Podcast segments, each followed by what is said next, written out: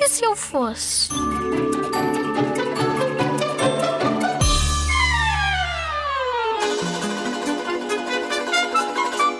Se não fosse uma rapariga, queria ser um animal porque eu ficava o dia todo em casa e descansava todo dia.